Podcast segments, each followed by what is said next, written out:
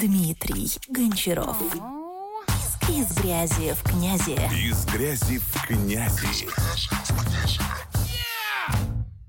Друзья, приветствую вас на связи Дмитрий Гончаров. И сегодня у меня подкаст из грязи в князи проходит в таком походном варианте. Я сейчас э, с выездом в Краснодаре. Вчера ходили, гуляли на футболе, в океанариуме, то есть парк Галицкого, конечно, безумная красота. Больше э, подробностей и видео будет у меня в сторис в Инстаграме, во Вконтакте. Переходите, смотрите. Скоро я смонтирую, все выложу. А сейчас я попробую а, ответить на ваши вопросы. Их было немного, поэтому подкаст сильно затягивать не буду. Было три вопроса. А, давайте сразу же начнем. Первый вопрос был о том, а, как мне, ну не как, а помогает ли мне привлекать клиентов на создание сайтов, на разработку с помощью моего YouTube канала а, с обучающими видео. Скажу так, что да, помогает. А, я не ставил целью привлекать именно клиентов на разработку сайтов, я ставил цель привлекать клиентов на мои обучающие программы, курсы. А, соответственно, а, задача выполнялась и та, и параллельно выполнялась задача с поиском клиентов. А, но тут надо понимать, что те люди, которые ищут в YouTube информацию, как создавать сайты, это, я их называю самоделки, самоделкины. Ну, собственно, как и я являюсь таким же, являлся, являюсь. То есть те люди, которые пытаются сделать все сами. И это не моя целевая аудитория, и в принципе не та, которая будет у меня покупать обучающие курсы. Возможно, кто сейчас слушает этот подкаст является таким человеком, да, который э, смотрит мою информацию, информацию других экспертов, пытается делать все сам и никогда ни за что не станет вкладывать деньги в свое образование и покупать время других людей, чтобы сэкономить свое время, которое можно потратить на что-то более ценное, чем э, изучение копания в информации, да, которую уже другие люди знают и могут дать, например, поделиться этим за, на платной основе. Вот. Есть те люди, которые хотят, вот опять же, да, сделать сайт сами себе. Тоже тратят время, силы, нервы, пытаются разобраться, да, но, возможно, им это интересно. А, и не готовы платить за то, чтобы за них кто-то сделал. И вот эти люди не являются моей целевой аудиторией, и они у меня ничего не покупают. Как ни курсы, так и не заказ на создание сайтов. Но приходят именно те люди на э, разработку сайтов, которые хотят заплатить и получить результат. Многие приходят, потому что у них сайт сделан на Joomla, и они меня находят по э, этому ключевому запросу, что связано с CMS Joomla. Э, и обращаются ко мне, потому что у меня везде понатыканы ссылки на мой телеграм. И люди мне пишут сразу в личку. Соответственно, я спрашиваю, откуда вы пришли? YouTube. И процентов 90 э, заказов у меня с YouTube. Это рабочий инструмент, да. Бросаться сейчас делать себе YouTube каналы и пытаться там а, постить обучающие видео, ну, это очень сложно. У меня это заняло не один год. И это не было моей целью. Да, то есть это все шло параллельно. Я даже не придавал этому значения. Соответственно, ну, это сейчас работает. Заработает ли это у вас?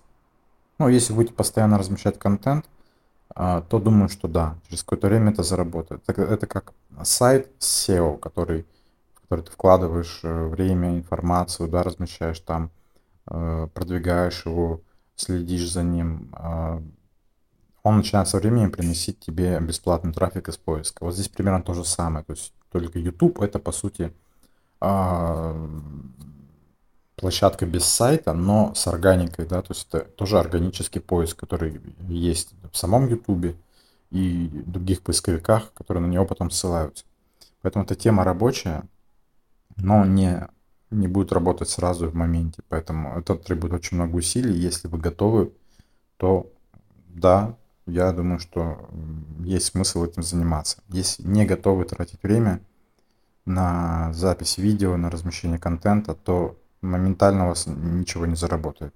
Второй вопрос по поводу...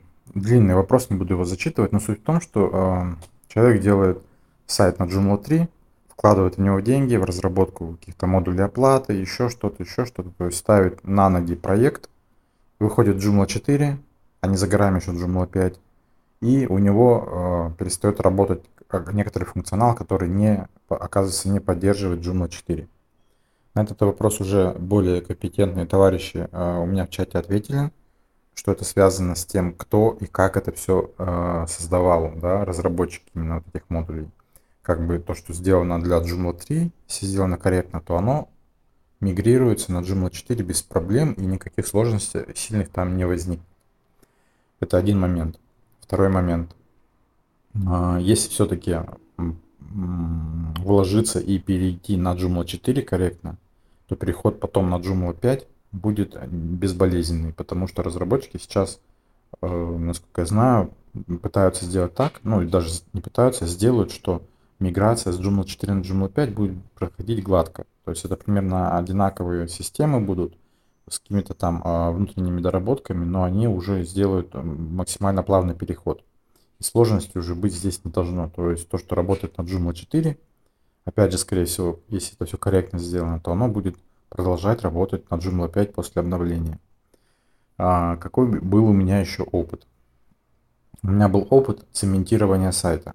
То есть, а, если сайт есть и он работает, а, как говорится, то, что работает, мы не трогаем. Э, но есть проблема, то что Joomla 3, она ну, будет в августе там последнее обновление безопасности, э, и все, потом поддержка прекращается. И со временем движок будет устаревать. Будут появляться дыры, находиться уязвимости. Эти уязвимости будут публиковаться, они будут знать и начнут ими пользоваться. Короче, постепенно-постепенно а система будет э, дырявиться. И есть шанс, что сайт взломают, и с ним будет какая-нибудь беда. Вот. Чтобы этого не произошло, сайт можно зацементировать. Как это делается? Это настраиваются права на файлы и папки таким образом, что а, там а, делаются права только на чтение файлов. То есть там а, на запись а, убирается это право на запись и файлы только на, на чтение. То есть их изменить будет нельзя а, на уровне каких-то файлов, если туда а, загрузят какой-нибудь там shell или backdoor, что-то подобное. Вот.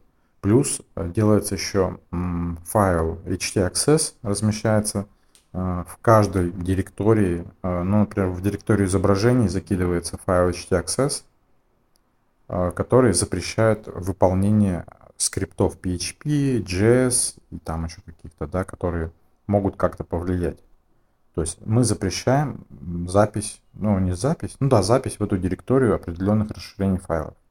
И такие файлики раскидываются в самые э, необходимые директории существенные, да, где, куда может загрузиться shell и какой-нибудь вирус.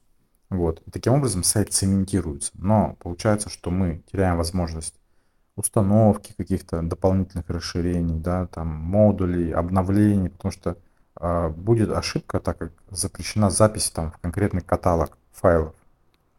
Вот, поэтому тут надо понимать, что если мы цементируем, то мы цементируем это основательно, да, сайт остается как бы работать, все нормально, ни обновлений не требуется, и все.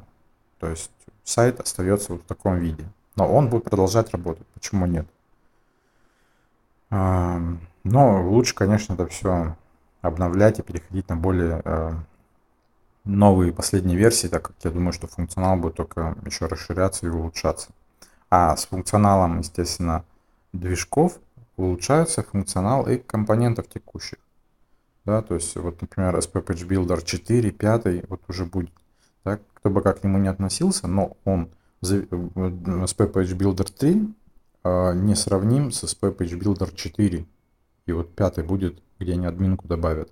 Соответственно, вы лишаетесь каких-то определенных инструментов. И так в каждом расширении, э, любое возьми, да, идет улучшение.